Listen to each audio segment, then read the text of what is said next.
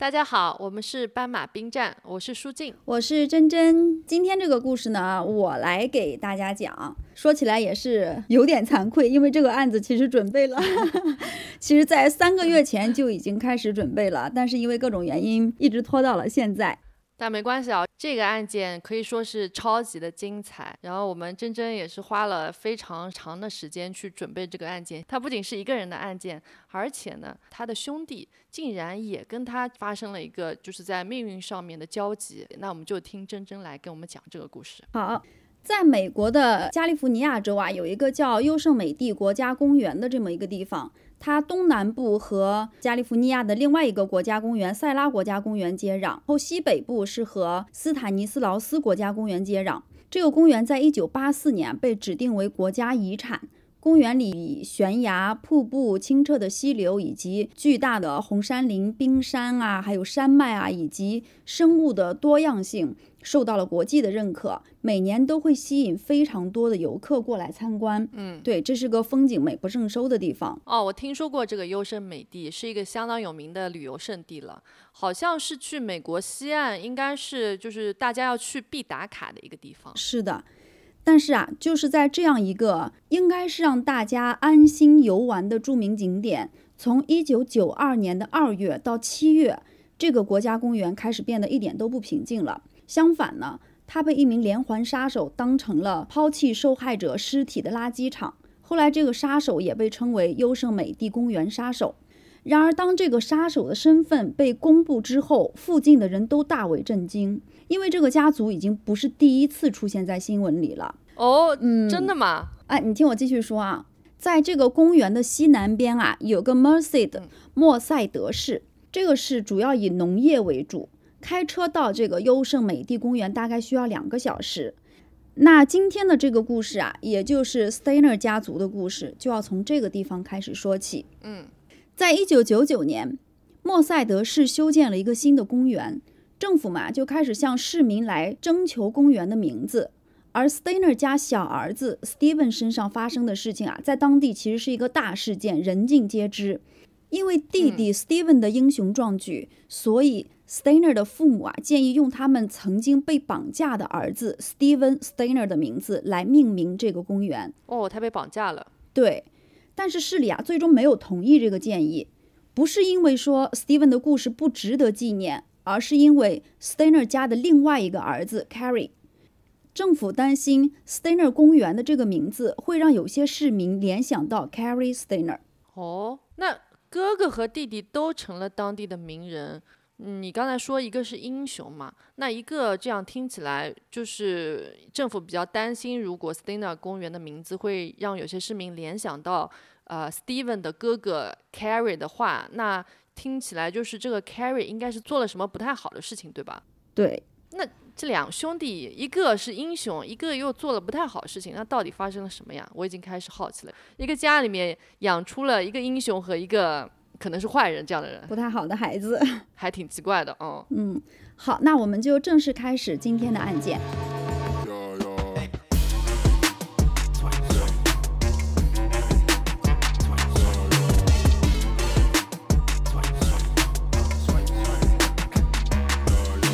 我们先来聊一聊，在弟弟 Steven 身上发生了什么事儿？为什么会说他的故事是值得纪念的？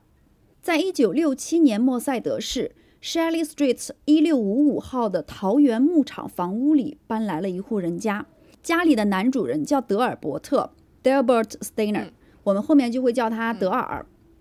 女主人呢叫 K Stainer，后面我们就叫她 K 吧。他们一共养育了五个孩子，这一家的大儿子就是我们前面提到的 Carrie Stainer，小儿子呢也就是 Steven Stainer。然后 Steven 啊是一个。长着龅牙和小雀斑的普普通通的两岁小男孩。那除了这两个儿子之外，家里还有三个女儿。但是我们今天的故事主要是围绕 Steiner 家里的两个儿子的。这一家人啊，在这个桃园里种植桃子啊、杏仁啊，也会饲养一些牛、羊、猪之类的动物。Steven 啊，也很喜欢这里的田园风光，他特别喜欢跟他的牧羊犬 Daisy 一起在大自然里自由奔跑。爸爸德尔呢，每个月都会带孩子们去附近的湖边钓鱼或者是露营。家里的后院还有个游泳池，听起来挺开心的。对，听起来好让人羡慕啊。对，像我们这种生活在城市里面的人，有的时候就挺羡慕他们这种可以在湖边啊，就经常去自然里面露营啊，而且家里面还有游泳池，太羡慕了。对，就会很放松。那听起来他们一家是挺开心的呀。那我听你后面继续说啊，他们家发生什么事？对，我们慢慢来。嗯，时间来到五年后的一九七二年，Steven 呢就七岁了，他在 Charles Rat 小学上学。每天早上啊，家里的大儿子 Carrie 都会不情愿的去送三个弟弟妹妹，就 Steven 啊、Cindy 还有 Judy，到十二个街区外的学校去上学。嗯，因为他们年纪不同，每天下午两点，Steven 会独自步行回家，因为他放学比较早。然后其他的孩子呢，要到晚一点才放学回家。哦，七岁就自己走回家了。不过他这是一九七二年发生的事情嘛？那那个年代的小学生。哦，我听说好像就是放学自己走回家还挺普遍的。我小学放学其实也是自己走回家的，真的？那我倒还没有。但是从我的学校走到家大概只要五分钟吧。哦，那还可以，因为 Steven 他家你刚才说有十二个街区嘛，那听上去还蛮远的。对，其实还是挺远的。嗯，不过我以前在看案子的时候也看到过，就是在八十年代之前，美国。应该就是街上的治安啊，这些大家对整一个社区里面治安还是比较放心的，就可能发生意外啊，遇到坏人的情况还不是很多的。特别是当地治安如果情况比较好的话，但是现在肯定不可能有这样的事情了，家长不可能让孩子自己走回家了。对，现在家长都是太宝贝自己的车接车送。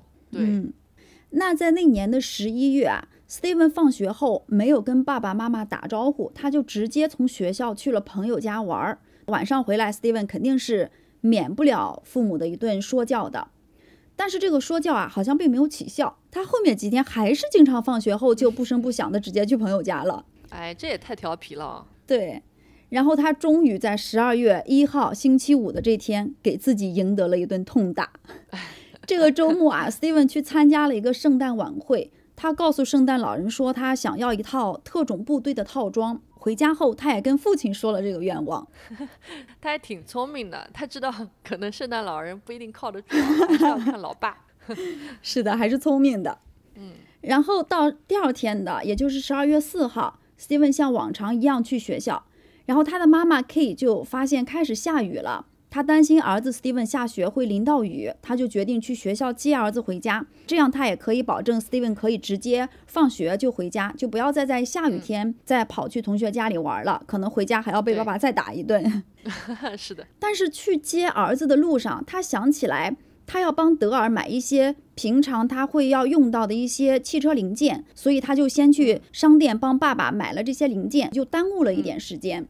那在同一天的早上。在优胜美地的一个旅馆里，一个在厨房工作的清洁工 Irvin Edward Murphy，我们后面就简称他墨菲吧。他呢错过了每天早上八点出发返回莫塞德市的巴士。他的好朋友也是这个旅馆的夜间审计员 Canis Eugene Panel，我们后面就叫他坎尼斯。嗯，那坎尼斯就邀请他乘坐自己的白色别克车回去。坎尼斯呢和墨菲在市区的购物中心买了一些圣诞礼物。卡尼斯买了一些基督教的这个福音传单，因为他说啊，他自己正在学习成为一名牧师。他们开车穿过市区，看到了就在放学回家的这些孩子们。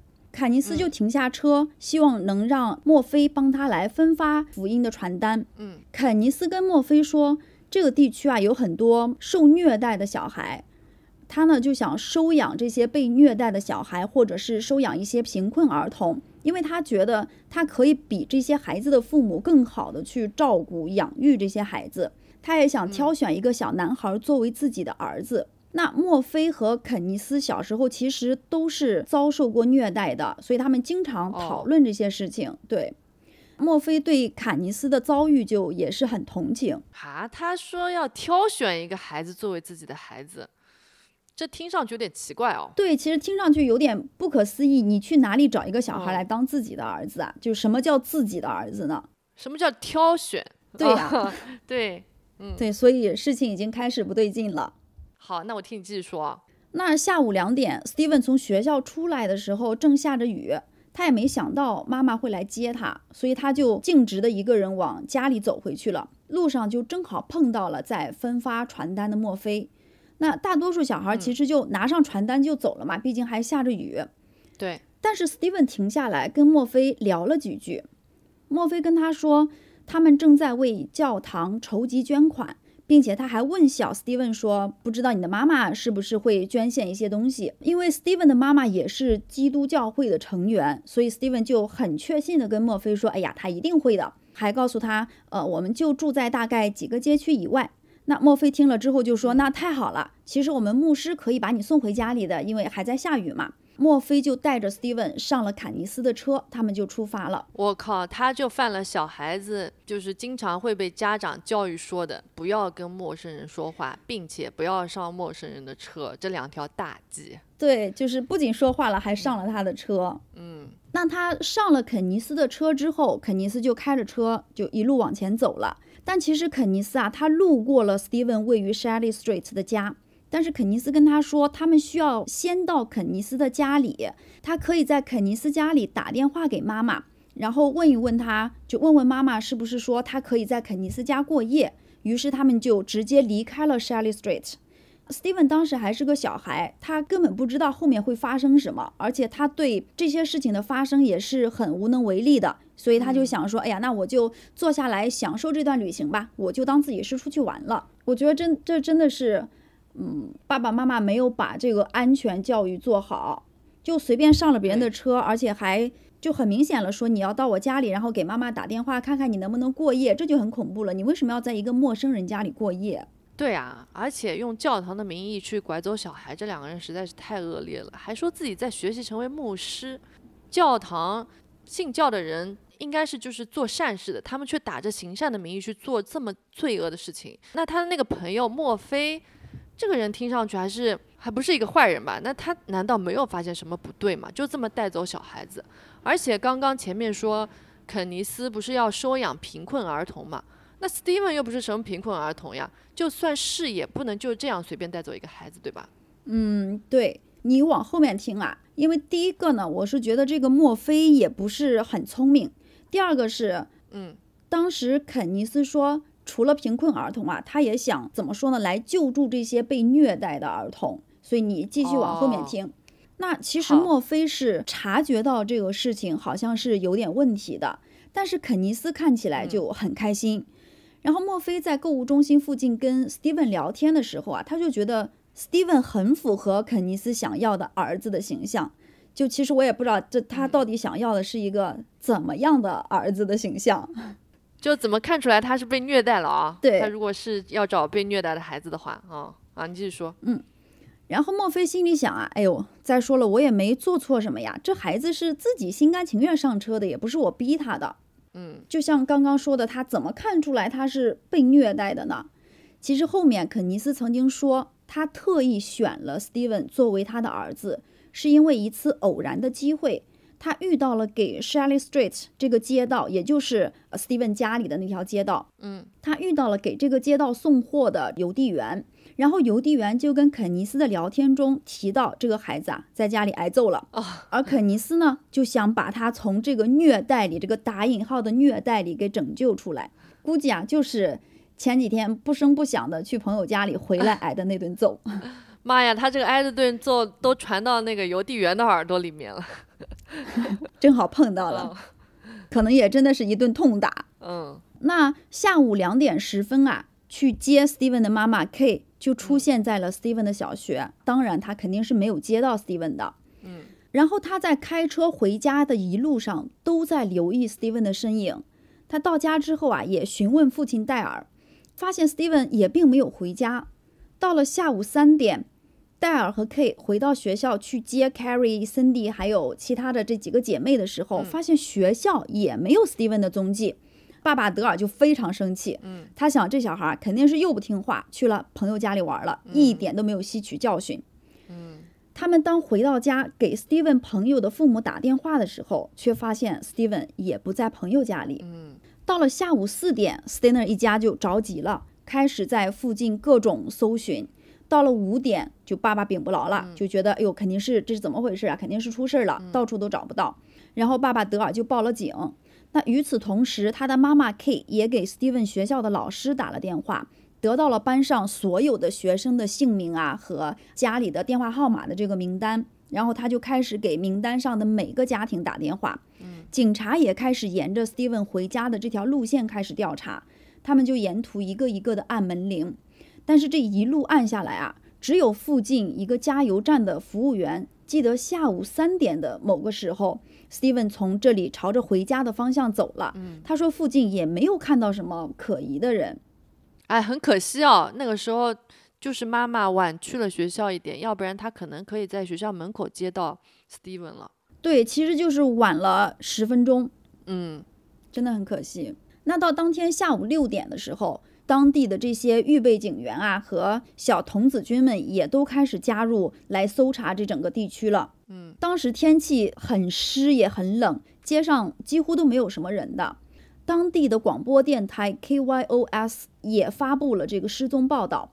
Stainer 一家的其他孩子被爸爸妈妈先送到了朋友那里。德尔甚至拿着手电筒去搜查了当地的垃圾场，他胆战心惊地打开垃圾场那些生锈的冰箱门啊、货柜啊等等，但都是一无所获。哇，他去垃圾场搜查的话，他就是心态已经开始怀疑，对他可能受到什么危害，是可能遇害了，要不然怎么会去垃圾场呢？对吧？是的，嗯。而这个时候的 Steven，他已经在八十公里以外的 Cathys Valley 市了，在肯尼斯租界的一间小木屋里。这个小木屋里有很多玩具，Steven 还很傻很天真，他还一边在玩这些玩具，一边询问肯尼斯说他可不可以带一些玩具回家给他的兄弟姐妹玩。那肯尼斯对他的这个问题显然不是很开心。但是在他不开心之后呢，他很快就开始趴在地板上和 Steven 一起玩了起来。吃晚饭的时候呢，Steven 吃到了他最讨厌吃的青豆，但是这是一个陌生的环境，寄人篱下，他也不敢反抗，可能是担心会被打。嗯。随后呢，肯尼斯就让 Steven 去洗澡。洗完澡后，Steven 看见墨菲在椅子上打瞌睡，肯尼斯呢就要求 Steven。赤身裸体的爬上了小屋的一张床，和肯尼斯睡在一起。而 Steven 在那一晚遭受到了他人生中众多被侵犯的第一次。哎，听到前面，我其实也猜到了肯尼斯的真实意图了。那绑架小男孩，大部分的原因就是刚刚说的这个，想要侵犯他，是恋童癖嘛？但是这个时候竟然墨菲还在。他不仅没有帮助这个小男孩回家，连肯尼斯性侵小男孩的时候他也在。那看来这个肯尼斯一点都不避讳这个墨菲啊。那我猜就像你刚才说的，他就是有点笨还怎么样的，觉得他不足威胁吧，知道他不会说出去，就感觉这个墨菲是完全被肯尼斯摆布的一个人。嗯，我想啊，墨菲应该是在。大众意义上认为的不太聪明的人，可能“不太聪明”这个词已经说的有所保留了。就从他的这些举动里也能看出来，但是我没有从任何资料里看到有说莫非有智力低下之类的这些信息，所以我也保守一点，就是不对这个人是否有智力问题做太多的评论。但是从我个人上来讲，我确实是觉得他是有一些智力问题的。就任何人听到说我想去找一个小孩当我的儿子，这这听起来就已经是很荒唐了。但是墨菲居然还帮了他。那由于找不到 Steven 啊，警方就扩大了他的调查范围。他们先是怀疑他自己的父亲德尔杀了他的儿子，因为德尔不同意接受测谎仪的测试，所以他们就在 Steiner 一家安装了那个电话分机，用来监听任何可能索要赎金的要求。那警方也印刷了关于 Steven 失踪的传单，传遍了整个州。德尔也告诉了他的岳父，告诉他说：“哎呀，呃，你的孙子啊失踪了。”嗯，但巧合的是啊，其实德尔的岳父住在一个拖车的停车场，距离关押 Steven 的小屋不到六十米。这也太巧了。对，六十米哎，好近哎。其实是有很大概率，就是他是可以看到他的孙子的。对。不过怎么说呢，他也没想到吧，不太猜到说，哦，我我家附近就住着这个犯人，但确实是命运啊，命运捉弄。嗯，对，第一个是他肯定也想不到，我孙子居然就在一个离我六十米的地方。第二个是，其实，到后面会知道，其实肯尼斯很快就知道这个消息了，所以他们马上就转移了。嗯，那晚上啊，肯尼斯就开车送墨菲回家之后，他开着车把 Steven 带到了一个偏僻的地方，在这里他第二次侵犯了 Steven。Steven 这个时候就开始哭闹了，希望肯尼斯能带他回家。但是肯尼斯啊，按着他的头说：“从现在开始，这就是我希望你做的事情。原形毕露了。”对，好可怕。嗯，这个恋童癖，唉，恋童癖都该去死。是的，你你说到恋童癖都该去死，反而会让我更惆怅。你到后面会知道关于这个案子的审判，就你听完之后可能会气死吧。好，你这么说，我都现在都有点开始气起来了。好，我要骂死他。你继续说。那到了第二天，墨菲打扫完了这个厨房之后，肯尼斯让墨菲回去看一下 Steven。然后墨菲啊就在小男孩醒了之后给了他一点吃的，但是在墨菲走了之后啊，Steven 再次被侵犯了。尽管在肯尼斯这里很受苦，但是 Steven 并没有责怪墨菲。事实上，他挺喜欢墨菲叔叔的，就他会亲切地称呼他为墨菲叔叔。嗯，因为墨菲啊给他买了很多漫画书。肯尼斯让 Steven 在衣柜的一个桶里上厕所。然后墨菲呢就把他送到了公共厕所，所以他觉得这才是一个正常人，就是上厕所就很正常嘛。你应该去的是厕所，而不是在一个衣柜的桶里。嗯，对，小孩就是稍微对他好一点，就会就会觉得这个人还不错了。嗯，对。那接下来的周日啊，肯尼斯就带着 Steven 和墨菲回到了他位于 Cathy's Valley 的小屋。那他也看到了一些关于 Steven 失踪的电视报道。但他相信，在优胜美地和 Cassis Valley 的这两个地方是不会有人关注到这件事的。那听到这里，我就对墨菲确实蛮生气的哦。那他看来，像你说，他可能是真的傻，就这么轻易的相信了自己的朋友肯尼斯是出于解救这个男孩才把他带了出来。而 Steven 呢，可能也是因为太小了，他不会表达自己受到的伤害。不然，其实墨菲在这种情况下。是很容易解救 Steven 的呀，对，那之后的悲剧就不会再继续下去了。是的，哎，这个案子就是这个墨菲真的真的 这么不足以威胁到那个肯尼斯吗？我觉得他那肯定是智商有点问题，就是傻傻的。对他不仅是不足以威胁。肯尼斯，你听到后面会知道，他反而被肯尼斯威胁了。哦，对，但是墨菲虽然很让人生气，不过其实让我更生气的还是肯尼斯，他利用墨菲的这种脑子不太灵光来诱导他帮忙骗小孩。那让我们回到莫塞德市，警方呢就开始调查这个地区里面已知的一些性犯罪者。而肯尼斯其实他在一九五二年因为冒充警察，使用假警徽来诱拐、强奸年轻男孩，是被定过罪的。他也因此是服了四年刑期的。我靠，他是个惯犯啊！对，到二十世纪的六十年代初，他在犹他州再次因为抢劫入狱了。然而，当他去加利福尼亚州的时候，他的这些所有的记录都不见了。他从来都没有被登记过是性犯罪者。什么？听到这里我都已经想骂了，记录居然不见了，他这个挺严重的，他用假警徽，哎，要是放在今天的话，这个肯定是个重罪，怎么可能冒充警察，而且还去诱拐、强奸年轻男孩？哎，嗯，就因为这个记录不见了，我我猜啊，那是不是年代太早了呀？州和州之间信息不连通，那如果是今天啊，在美国，手机一查就知道你家附近有没有住着性犯罪者了，嗯，让这些性侵儿童的人。这些垃圾藏无可藏。嗯，我也觉得应该是之前就是年代太久远了，这种州和州之间的信息是不连通的。但是后来其实联邦调查局也介入了这宗调查。如果说之前他在犹他州犯罪，加利福尼亚州查不到的话，那我觉得联邦调查局介入之后，毕竟他不是属于哪一个市的，那我相信联邦调查局介入之后，其实这些各地的记录应该都是可以看到的。对啊，联邦调查局不就是干这个事的吗？就是串联州和州之间的犯罪案嘛。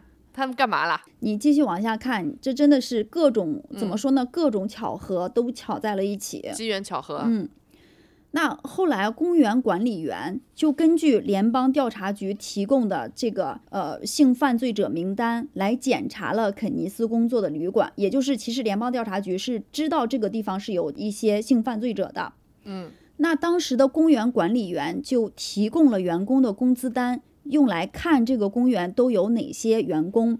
这个旅馆呢是每隔一周向员工来支付工资的。但是啊，在联邦调查局检查的那一周里，肯尼斯的名字并没有出现在工资单上。我想，肯尼斯的名字如果当时出现的话，那他档案中的很多事情一定是会让他受到质疑的。这么凑巧啊，这还真给他走了狗屎运了！我靠，嗯，真的是，也有可能他那周没有上班，所以就是没有留下他的工工资证明。嗯，那为什么说他档案中的很多事情都会让他受到质疑呢？我们来看一看肯尼斯这个人。好，肯尼斯一九三一年出生在德克萨斯州，在他五岁父母离婚的时候，他就已经开始表现出了精神障碍的各种迹象。他试图用钳子拔掉自己的牙齿，哈，对吧？是很不可思议。多痛啊！然后他跟随他的母亲搬到了加州贝克斯菲尔德，在那个地方，他母亲的一位房客要求十三岁的肯尼斯为他口交。妈呀，好惨哦！在这件事情发生不久之后，肯尼斯就放火烧了一块地，而对他检查的精神科医生是建议把他送到少管所的。那在他从少管所被释放之后，他又偷了一辆汽车。就这个人是犯案没有停过的。嗯，但他是不是小的时候受到了什么被迫让那个口可能父母的离婚对他是有一点影对对响的，对，以及这件事情。小的嗯时候也是有一点惨。是的，但是我觉得你长成什么样子，你都不应该完全的去跟原生家庭挂钩的。对，是的。不过他嗯放火嘛，这种纵火就是连环杀手或者是长大后会犯案的人的一个另外一个标配啊。除了虐待动物之外，放火和虐待动物。那他偷完这个车之后啊，他就被送到了一个安全学校。这个学校里都是一些对社会做出了一定威胁行为的小孩，在这个地方他就开始了他的同性性行为。再次释放之后啊，他因为有明显的同性恋行为而被捕了。其实就像我们上一期讲的一样，在那个时候同性恋还是一种犯罪行为的。哦，就像我们讲的那个 Dodler 那个涂鸦杀手那样哈。对，那他后来也再次因为盗窃车辆而入狱了。到了监狱之后，肯尼斯尝试喝消毒水自杀，他的这个行为也让他进了精神病院。当然，他还有各种各样的自杀未遂事件。那他从精神病院逃脱，并又偷了一辆车，回到了贝克斯菲尔德，因为他说啊，在那个地方有一个让他非常着迷的男孩。而这一次逃脱和盗窃也让他再一次的入狱，直到他十七岁。他真的是，我到现在已经数不清他入了多少次狱了。哇，那他发生了那么多事之后，他才十七岁哦。那看来真的是他的小时候的经历，应该是对他造成了挺大的影响的。可恨之人必有可怜之处，反着说。这个犯罪的事情啊，到十七岁其实还没有结束，你继续往下，他的犯罪记录真的是就是数不胜数了。嗯，到一九五一年的五月，他在医院绑架了一名九岁的小孩，把这个小孩带到了一个很偏僻的地方，然后同样的性侵了他。他说啊，他其实当时是想要杀了这个小孩的，这样就不会有人知道这个罪行了。但事实上，他开车把这个小孩送回了他绑架他的那个医院里。那男孩就告诉父亲说：“呃，我刚刚被人绑了，然后以及发生了什么事情，所以肯尼斯再次被捕了。”那肯尼斯他也很大方的承认了这一切，他甚至承认了曾经是考虑要杀掉孩子的，但最后还是没有下定这个决心。在法庭上，他就被判处了五年至无期徒刑。嗯，法官呢认为他很危险，应该是被长期的关押在监狱里了，毕竟他的犯罪记录实在是太多了。嗯，然而呢，在三年半之后，他申请了假释。他被假释的条件是接受精神治疗。他再再再再再次因为违反假释条件而入狱了，但不知道是出于什么原因啊，我没有查到到底是因为什么原因。他在一九五七年的时候被释放了。哎，那他就是我不知道他后面有没有杀人啊，还是他就是一直都是只是性侵犯这样子。嗯，他其实就是一个性侵犯，他其实一直到最后他都没有杀人的，嗯，因为他是一个恋童癖，所以其实他的需求是这些年轻的小男孩，他并不是一个杀人狂魔。嗯嗯，但其实他的这个行为对于小孩子来讲，对于他们的以后来讲，其实也是非常非常让人难以承受的。那当然，那当然。那他是怎么会从犹他州去了加利福尼亚呢？在一九六一年三月，他在盐湖城因抢劫罪被判处了五年徒刑。一九六七年，他被释放，但释放的条件是他不得再踏足犹他州了。之后呢，他做了一系列的快餐厨师工作，然后啊，就出现到了我们前面提到的优胜美地旅馆。他的申请表上没提到他有任何的监狱记录，或者是他在精神病院的经历。其实我觉得这个释放条件。也是很不可思议的，就你不再踏足犹他州，你就可以被释放了。那难道他到别的地方就不会再犯案了吗？对，所以我就觉得美国在一九六零年代到一九七零年代之间，真的为什么犯罪率、连环杀手开始层出不穷，就是法律以及他们当时州和州之间的不连通的信息，还有他们那个当时的判罚实在太轻了，所以才造成了这么多的犯罪。一些凶手啊，连环杀人犯啊，或者其他的犯案的人哦。是的，好，那我们时间回到一九七二年，肯尼斯的妈妈买了一只小狗，然后肯尼斯就把这个小狗带回来给了 Steven。Steven 呢，给小狗取名叫 Queenie。对他这么温柔，我估计啊，肯定是有代价的，是吧？对，我猜对了。肯尼斯把 Steven 放在自己的腿上，告诉 Steven 说，他去见了一名法官。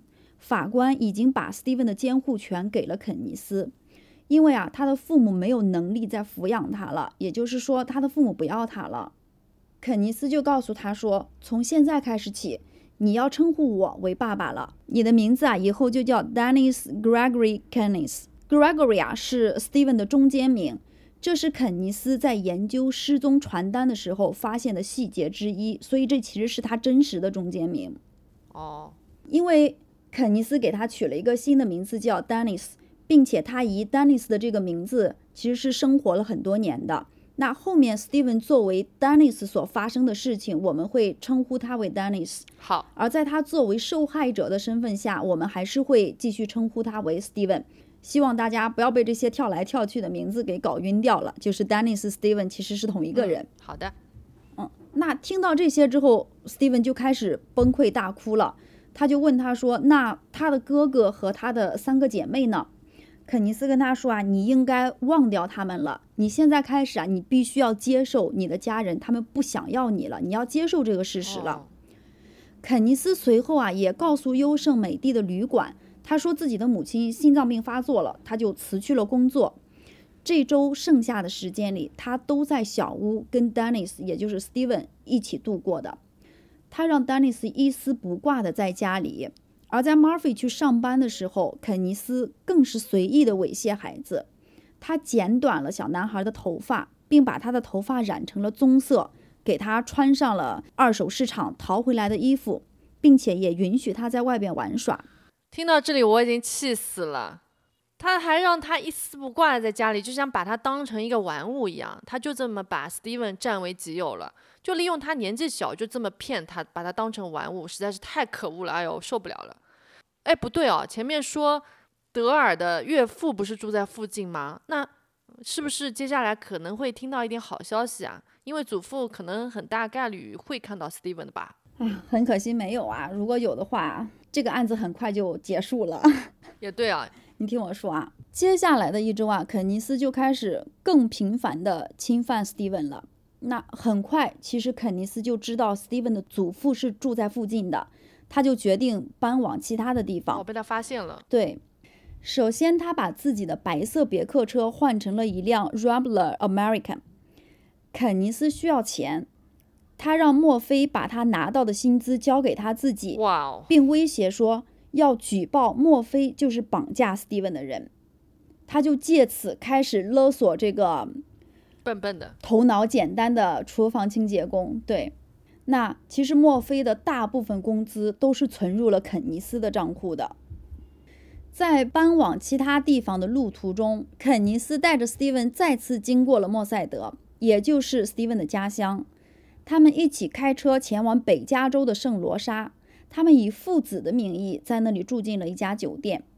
第二天呢，他们就搬进了另外一个不需要提交任何信息的汽车旅馆。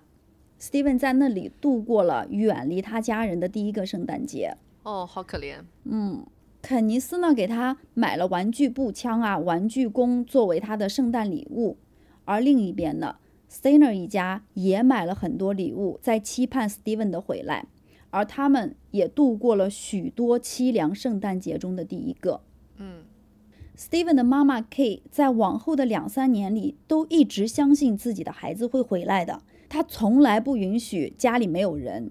如果他需要去超市或者外出，他也要保证家里是有人可以随时接电话的。他怕错过了任何关于 Steven 的电话。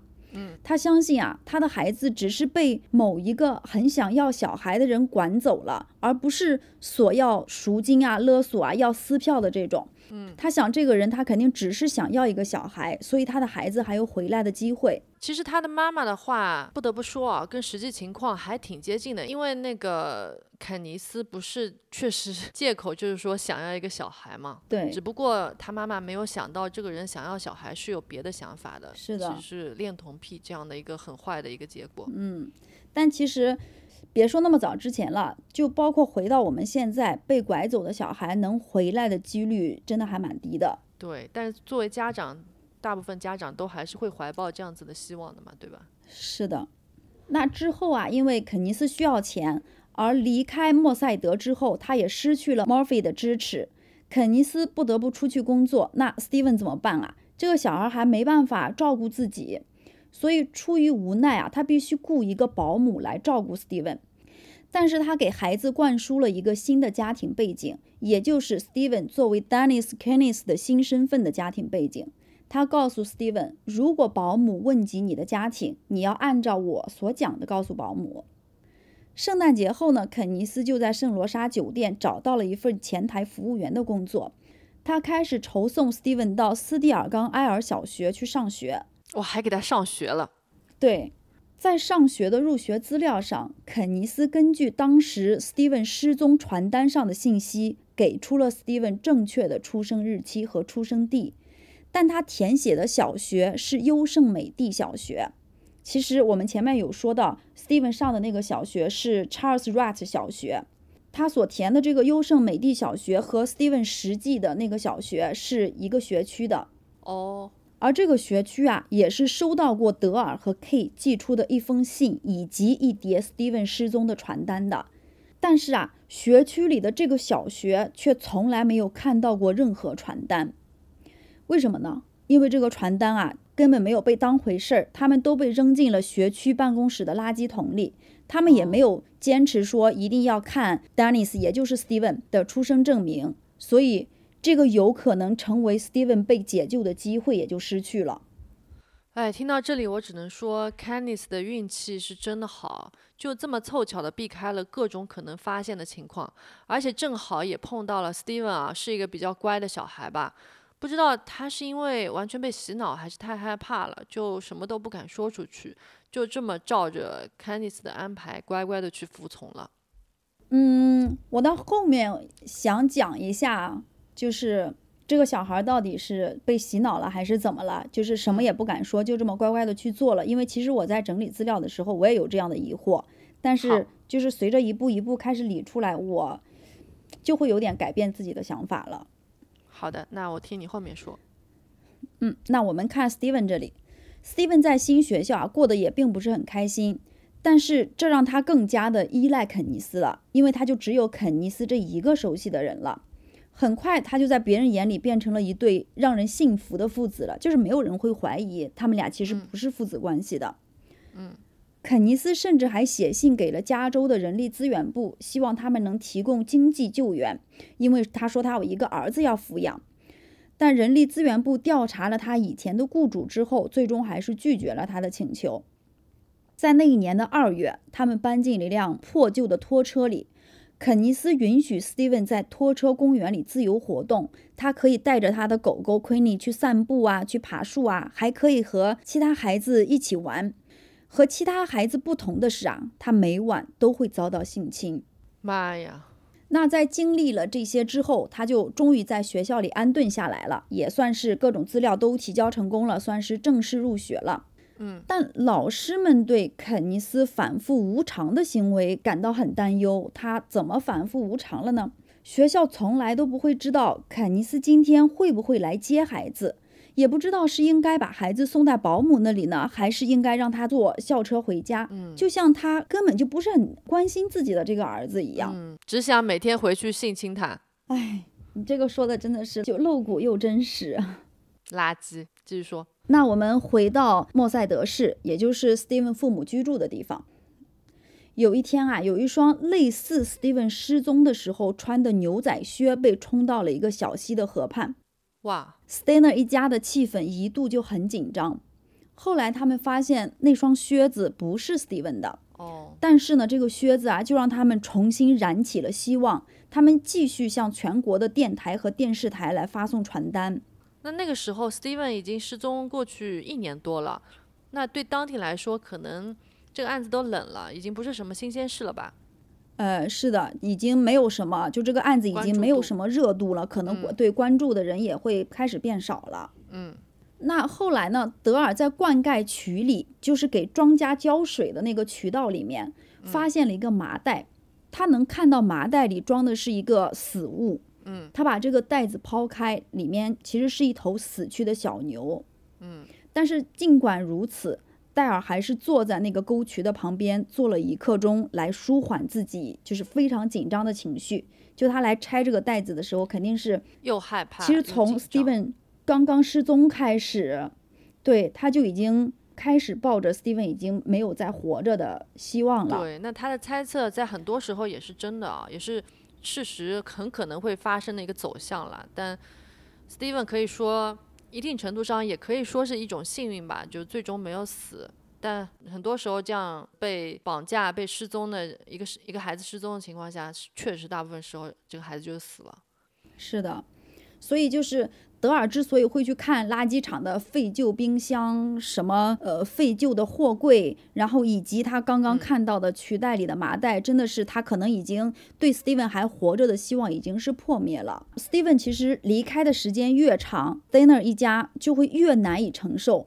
他们保留了 Steven 所有的衣服，有时候啊，德尔会去闻一闻这些衣服，只是为了记住他小儿子的味道。而 Steven 离开的时候。哥哥 Carrie 那个时候已经十一岁了，而剩下的孩子们其实都还小，他们还不懂自己的兄弟 Steven 到底是怎么了，他们也不知道应该对这个事情做出什么样的反应。唯一当时已经懂事了的哥哥 Carrie，他应该是对这个事情的理解和认知是更清晰的。但是从 Steven 失踪之后，没有人知道 Carrie 的感受是怎么样的，因为他从来都没有提过弟弟 Steven。而且，当家里的其他孩子问 Steven 到底去哪儿的时候，哥哥 Carrie 就会用手肘戳一下自己的弟弟妹妹，示意他们别再问了。而据 Carrie 自己回忆说，自从 Steven 失踪之后，父母德尔就变得很焦虑易怒，有时候会突然对他大发脾气。Carrie 说，有一次啊，他好心想帮爸爸重新粉刷一下房子的院墙，但是爸爸大发雷霆地骂了他。因为那面墙上啊，有 Steven 小时候在墙上涂鸦的时候写下的自己的名字，而哥哥 Carrie 差点刷掉了这个名字。哎，哥哥应该也是挺难过的吧？而且自己难过，加上家里当时的气氛，他肯定也是一直在压抑自己的难过，所以也不愿意提起 Steven 的事情吧？因为他不想让这个家里的气氛变得更加糟糕了。是他可能其实心里是知道发生了很不好的事情，但是就好像对。怎么说？就好像是房间里有一头大象，它那么大在那里，但是没有人敢说那里是有头大象的。是的。而 Steven 这边的磨难还在继续，在经历了一次尤为可怕的侵犯之后，他趁着肯尼斯熟睡的时候，偷偷的溜出了拖车。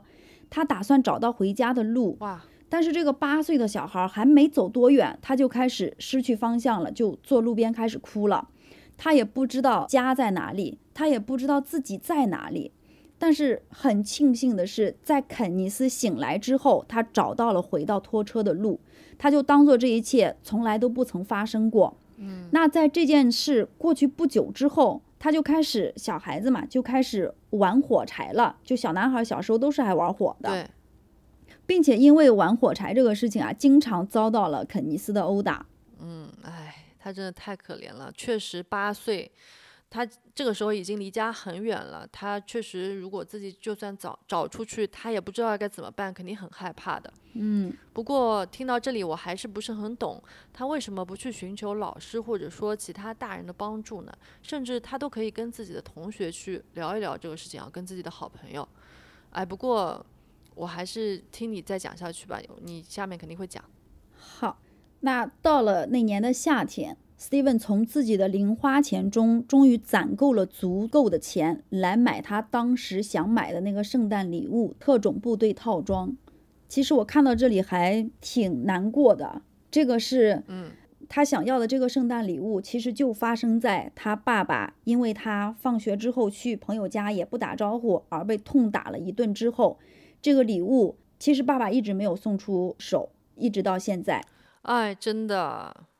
而现在他就在这样的情况下，对，用用这种方式去购买了当时想要的这个礼物，他肯定拿在拿到这个礼物的时候也特别会想特别想念自己的爸爸妈妈。对对，嗯，那尽管肯尼斯经常虐待这个孩子，但有时候他还是很愿意、很想给 Steven 一些乐趣的。比如他们一起开车出去的时候，他会让 Steven 坐在他的腿上，让他来操作汽车的油门啊，来驾驶汽车。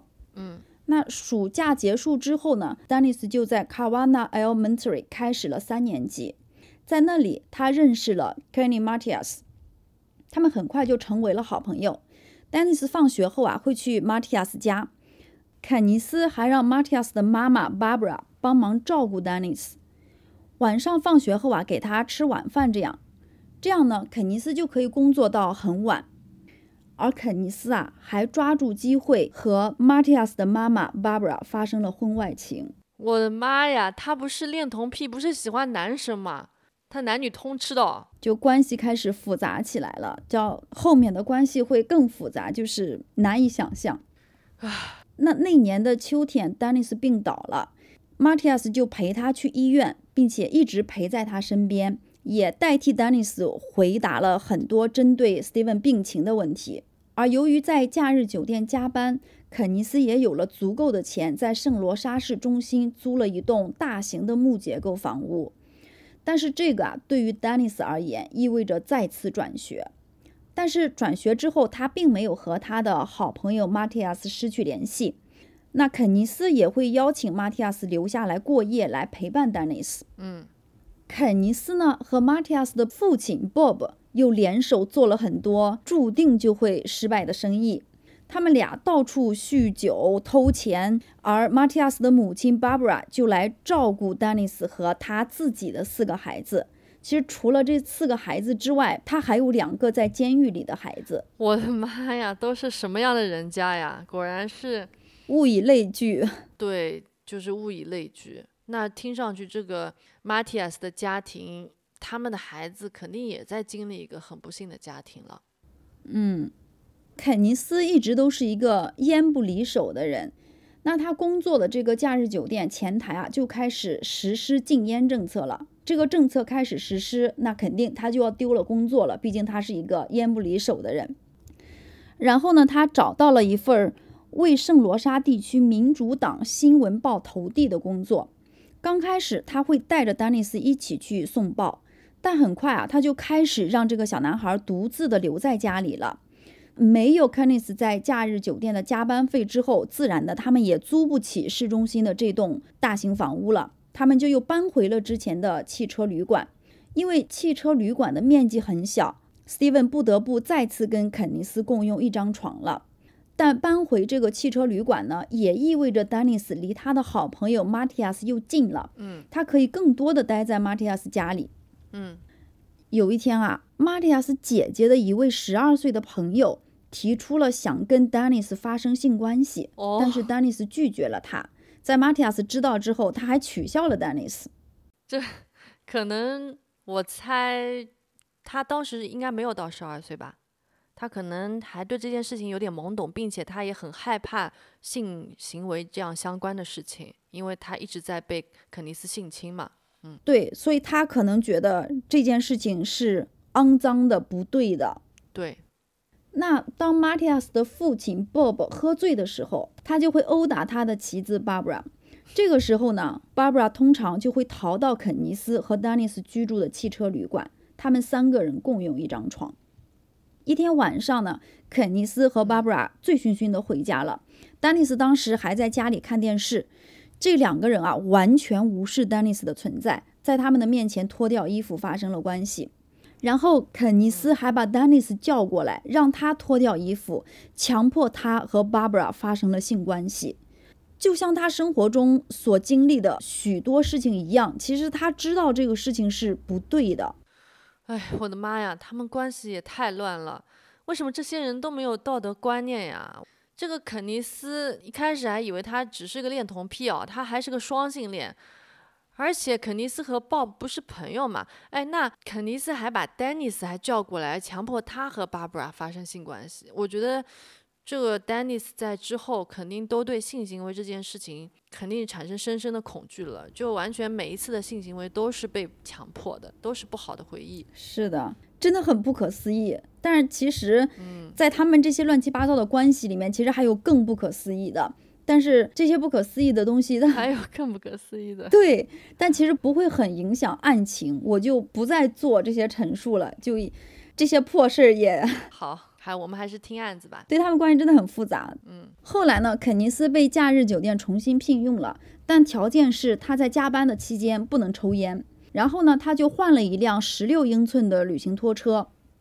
肯尼斯、丹尼斯和 Barbara 住进了这个旅行拖车里，但是和我们之前讲的一样，这个旅行拖车里啊只有一个双人床，他们三个人睡在一起。这个时候啊，丹尼斯也就是 Steven，他已经九岁了。哦，他才九岁。尽管他很不喜欢 Barbara，但是这个安排对他来说也是有一定的好处的，因为 Barbara 会满足大部分肯尼斯的性需求。也就是说，在 Barbara 在的时候，丹尼斯就能幸免于难。嗯。然而，当他们独处的时候，肯尼斯还是会继续猥亵丹尼斯的。有一天晚上呢，马蒂亚斯的爸爸 Bob 就喝醉了，他就和他的妻子 Barbara 打了起来。警察出警呢，来到了这个家庭。当时 Steven 也在 Bob 家，但是啊，就很可惜，没有任何人对这个孩子进行询问。哎，那警察肯定也没想到呀。对，后来肯尼斯去里诺赌场。丹尼斯就被限制在汽车旅馆的酒店房间里，并交给当地的一名保姆照顾。而肯尼斯在那个赌场，他输掉了所有的钱。回到圣罗莎后，巴布尔让肯尼斯在拖车里放了一张临时的单人床给丹尼斯。而肯尼斯呢，也再次因为工作的时候吸烟，失去了假日酒店的工作。两个月后呢，他又在一家小餐馆找到了一份厨师的工作。真的换了好多工作。那年的圣诞节，肯尼斯和 Barbara 以夫妻的身份去观看了学校的圣诞节演出。但在这个时候，肯尼斯的另外一个计划已经开始酝酿了。在暑假里，他们三个人一起去了一家购物中心。肯尼斯开始在那里像当年寻找 Steven 一样，寻找年轻的小男孩。他看到独自一人的男孩的时候，他就会让丹尼斯去接近那个小孩，邀请这个小孩来自己的家里做客。哇！而丹尼斯啊，每次回来都会跟肯尼斯说这个男孩不想来。对此呢，肯尼斯也没有生气，他就是派丹尼斯去进行更多次的尝试。Barbara 也同样扮演过类似的角色。在有一次，芭芭拉引诱男孩失败，引起了这个小男孩的怀疑之后呢，肯尼斯就带着芭芭拉迅速的发动车子离开了。什么？我靠！不得不说，我觉得肯尼斯可能真的是一个蛮能说会道的人，会 PUA 人啊，把他身边的人一个 PUA 的都帮他去做事情。嗯，不然他怎么能就是各种蛊惑控制这些身边的人呢？对吧？这个芭芭拉也被他控制了。他脱离了之前悲惨的家庭，这个时候又陷入了另外一个更可怕的关系里面了。他也帮肯尼斯去诱拐男孩，他怎么就不知道他到底说了些什么，才让这些人都帮他去干这件事情啊？对，也不知道这些人到底是怎么想的。对，但总之就是这个事情，它还是发生了。嗯，那在这个事情发生不久之后啊，肯尼斯就继续开车向前走了八十英里，来到了门多西诺县的威利茨镇。丹尼斯再次在布鲁克塞德小学入学，而威利茨镇学区其实也收到过 Stainer 夫妇寄出来的这个失踪传单，但同样的，威利茨镇也没有把这些传单分发给各个学校。哦，这些学校干嘛呀？起码也看一看吧，那些传单。其实是他们把这个传单分发给了这个镇，但是这个镇并没有把传单分发给各个学校。哦，哦，哦，我以为是学校。对，其实就是这个镇的一些官员其实是完全不作为的。嗯，而在这个学校啊，丹尼斯开始接受一些性教育课了。接受这些课之后，他就非常确定自己所遭受到的事情是错误的。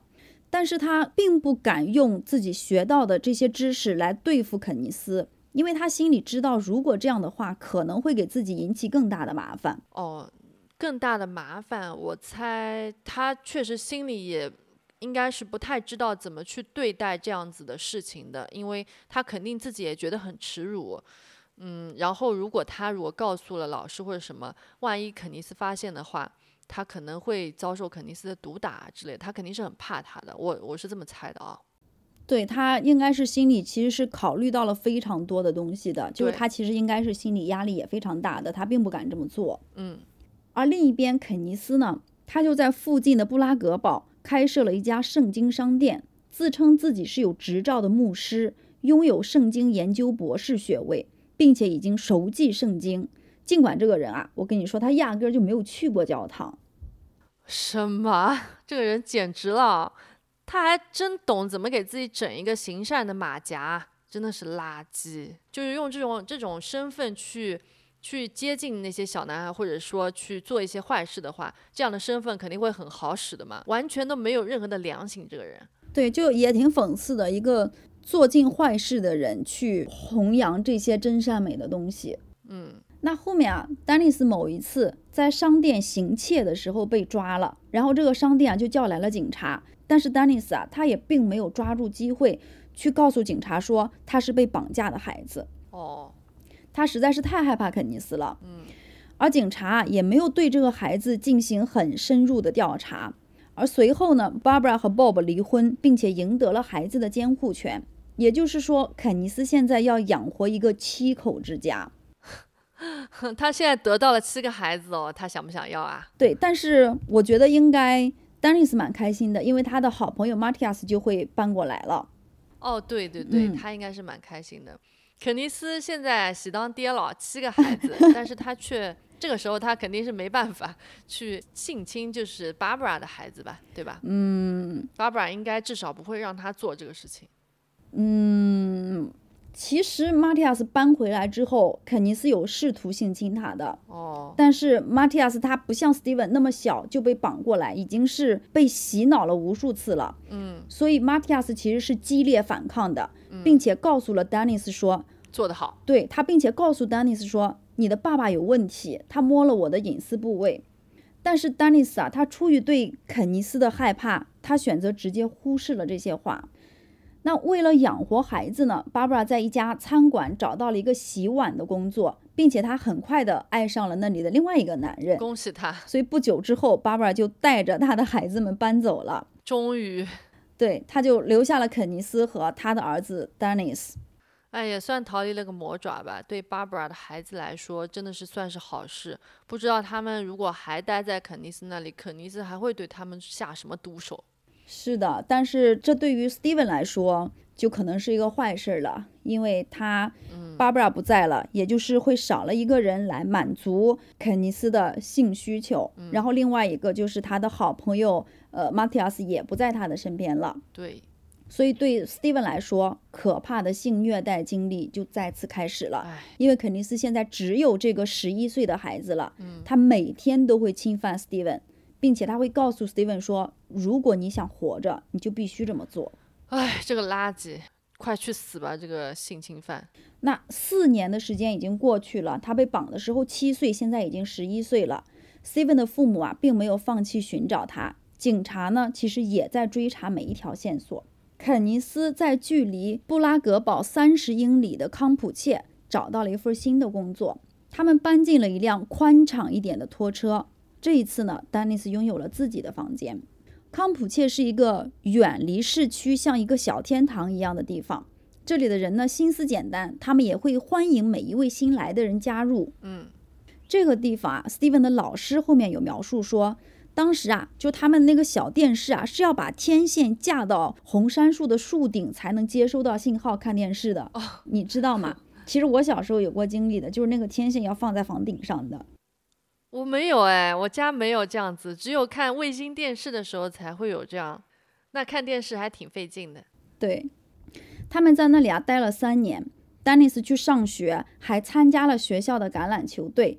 他还养了自己的猪、鸡呀、兔子，就像和父母在莫塞德的桃园一样。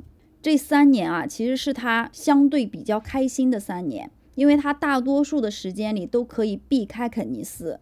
他在那里啊，也结交了一些好朋友，并且他带着他的第一任女友 Lori，哇，他还交女朋友了。对他们会一起约会、看电影。嗯，我估计就算 Lori 邀请他发生性行为，他应该也不敢吧？他们两个人应该是纯纯的恋爱吧？因为他经历了这些被肯尼斯那么多年的虐待，他肯定是在性行为这件事情上留下阴影的，肯定会怕的嘛。说不定啊，他也有可能在质疑自己的性取向。嗯，是的，也有可能他觉得，就怎么说呢？他可能觉得他的身体和别人是不一样的。对他可能还觉得自己脏。对，是的。嗯，那在这个新的城市康普切呢，大家都觉得肯尼斯有点冷漠。他跟邻居们不太往来，似乎也没有什么朋友。他最经常邀请的客人呢，是他儿子丹尼斯的年轻男性朋友们。嗯，在肯尼斯的要求下，丹尼斯曾经又邀请了马蒂亚斯周末过来住。肯尼斯呢，就安排了丹尼斯住在别的地方。而马蒂亚斯啊，也不得不和这个他认为很奇怪的男人一起过夜。嗯，所以当马蒂亚斯洗澡出来后啊，肯尼斯再次做出了像之前一样的事情。马蒂亚斯说，他动手击退了肯尼斯，并且要求肯尼斯马上带他回家。哎，这个马蒂亚斯还是挺勇敢的，对，还是蛮刚的，就应该这个样子。嗯，就觉得不对的事情就要制止。对，就应该这样子，给他刺一刀也可以，我觉得。对，就是马蒂亚斯应该嘎了他。我希望他这么做。除此之外，丹尼斯在学校还有一个叫达蒙的新朋友。达蒙来丹尼斯家找丹尼斯玩的时候，肯尼斯也邀请他留下来过夜。但是根据 Damon 后来说啊，他们当晚没有发生任何事情，因为丹尼斯当晚一刻也没有离开过他。嗯，守护他的朋友了。对他肯定也是知道，就是这个男人的德性，他其实还是在保护他的朋友的。嗯，肯尼斯啊也载过丹尼斯的另外一个朋友 Jeff 回家，路上的时候他其实是试图性侵 Jeff 的。虽然 Jeff 很困惑他在做什么，但是他也还是反抗了。肯尼斯给了这个男孩一些钱，也许是为了让他闭嘴。然后肯尼斯在两个男孩洗澡的时候给他们拍了照片，并且让他们在咖啡桌上就是裸体的摆出各种的姿势。但是 Steven 说啊，那次他们其实也没有发生任何性行为。我的妈呀，他真的是对谁都下手啊，就到处找机会。是的，就是丹尼斯的同学，他觉得有机会的，他都会试一试。这些人真的，他。找了这么多男孩，就是试图去侵犯这么多男孩，但是没有一个男孩，也许他们可能试图告诉家长了什么，就怀疑到他身上，然后把他抓起来都没有，好可惜哦。嗯，我觉得啊，讲到下一个人啊，其实他是被性侵了的，但是他还是会坚称没有发生任何事情。是这样的，有一天有一个叫乔治的男孩跟丹尼斯一起回家，肯尼斯给他们喝了啤酒，然后就逼迫他们脱光衣服。这次肯尼斯也脱了衣服，并且他把乔治带去了卧室。但是乔治啊，他后来坚称没有发生任何事情。嗯，但是他的母亲呢，向警方报告了这个事情。他的母亲说，肯尼斯击奸了他的儿子。嗯，而丹尼斯后来也说，这一切发生的时候啊，其实蒂文就赤身裸体的坐在另外一个房间里看书。他对这个事情，他有说不清道不明的感受。但是总体上，作为孩子的他觉得。如果有另一个人在的话，这个遭受痛苦的人就不是我。哦，这些孩子是不是也不想告诉大人或者警方？就是他们可能也觉得这个事情又可耻又害怕，就是也觉得说出来，勇敢的说出来是一件很困难的事情。是的因为毕竟当时同性恋不合法。而且他们还是小孩。对，嗯，到了 Steven 十三岁的时候，像美国的这一代人中的大多数人一样，Steven 就开始吸食大麻了。在一九七八年春天的一个晚上，他在一次聚会上又是抽烟又是喝酒，在酒精的作用下，他跟聚会的人说：“我想回家。”然后就开始哭泣了。但是其实没有人能明白他在说什么，因为这些年他作为丹尼斯和肯尼斯一起生活，所有的人都认为他们是一对父子。其实没有人会理解他说的“我想回家”，其实是“我想回我的家”。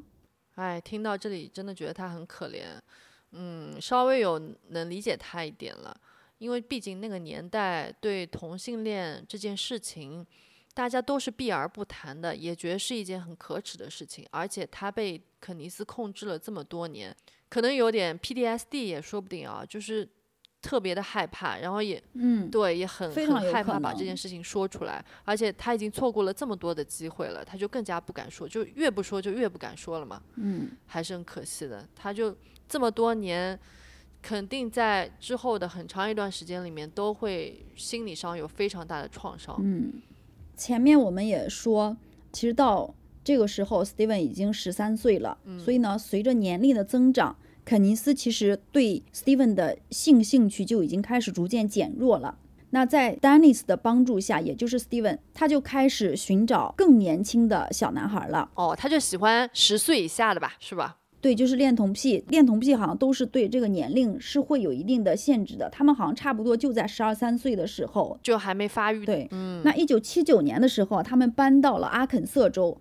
搬家的目的啊，我想啊，是因为丹尼斯在康普切交到太多朋友了，就他已经开始，呃，在学校里打橄榄球啊，已经有自己的女朋友啊，会跟朋友们一起抽烟、聚会、聊天。也就是说，他已经开始有自己的生活、自己的圈子了。嗯，这样显然是对肯尼斯来说是有非常大的威胁性的。嗯，到了新的城市之后，尽管肯尼斯对丹尼斯已经缺乏性兴趣了，但是啊，他还是会无止境的会侵犯丹尼斯。哎，因为没有别人嘛。对，不久之后呢，他们就再次往前走，丹尼斯也不得不再再再再再次的转学。而肯尼斯呢，在尤凯亚的皇宫酒店找到了一个夜班工作。肯尼斯也和丹尼斯的另外一个朋友 Sean Portman 成了朋友。肯尼斯呢，就要求 Sean 帮他卖一些大麻。虽然肯尼斯出价五十美元，想让 Sean 帮他买一个五六岁的男孩子，什么？就是又开始了。他也说得出口哦。这个肖恩卖大麻，他可能是个坏孩子吧？就为了五十块钱，妈呀！是的呀。那后来呢？肯尼斯就给了肖恩一瓶安眠药来给小孩子下药。肯尼斯又追加了二十美元，前提是他能在几天之内就带孩子给他，就是加急费。妈呀！为了七十块钱，这个笑这，嗯，我不知道说他什么好。他不仅是一个坏孩子吧，他也没什么道德观念。看来就为了这点钱就干这种事情。是的。其实丹尼斯他也是被迫参加了绑架另外一个孩子的阴谋的。其实肖恩一直在抱怨说丹尼斯根本就帮不上忙。我想可能是因为丹尼斯根本就不想帮忙吧。对，我想他是不想别人再步他的后尘的。嗯。所以，因为 Sean 抱怨说丹尼斯根本帮不上忙，所以呢，肯尼斯和 Sean 在去尤凯亚的时候啊，就没有带上 Steven。肯尼斯在那里看上了一个名叫 Timothy Watt 的五岁的小男孩，我们后面就简称这个孩子 Timmy。嗯。Sean 想假装车子的后轮胎有问题，请求 Timmy 啊帮忙固定那个后面充气的那个气门嘴儿。嗯。然后啊，他就把 Timmy 抱起来扔在后座上。但是没想到的是啊，Sean 在去请求 Timmy 帮助的时候啊，Timmy 就拒绝了他。这才是一个孩子应该有的反应吧？我这么小，你还叫我帮忙，你不能找一个大人来嘛，对吧？你大人都搞不定，我能帮上什么忙？就是。所以在孩子拒绝他之后啊，Sean 就回到了车里。但是肯尼斯就突然就暴躁了，就对他大喊说：“你把这个孩子给我带过来！”看上这个孩子了。那 Sean 就大步的去追上了这个孩子，他就把尖叫的这个孩子扔在了车后座里，并用毯子盖住了他。肯尼斯啊，就是毫不犹豫的开着车就带着孩子逃走了。回到他们的这个小屋之后呢，肯尼斯就付钱给了绍恩，然后他脱掉了 Timmy 的衣服，给他穿上了他买的其他的衣服，就像当时他对待 Steven 一样，他给他染头发来完成了伪装。现在他有两个所谓的儿子了。唉，他又重复了这一系列就是装扮他的儿子的操作，打引号的儿子。嗯又一个孩子遭到他的毒手了。嗯，那为什么会说 Steven 的故事值得纪念？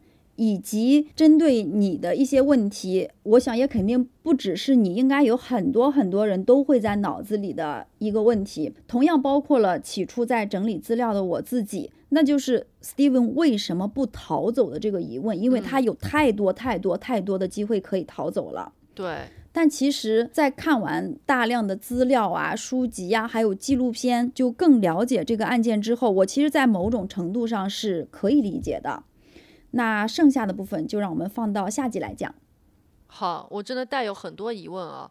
确实，虽然我们多少能理解 Steven 他不逃走的这样的心情，但确实有太多的机会了。那我也很期待，就是你下面来分享，就是实际上 Steven 的一些心路历程吧，让我们更能理解这个孩子。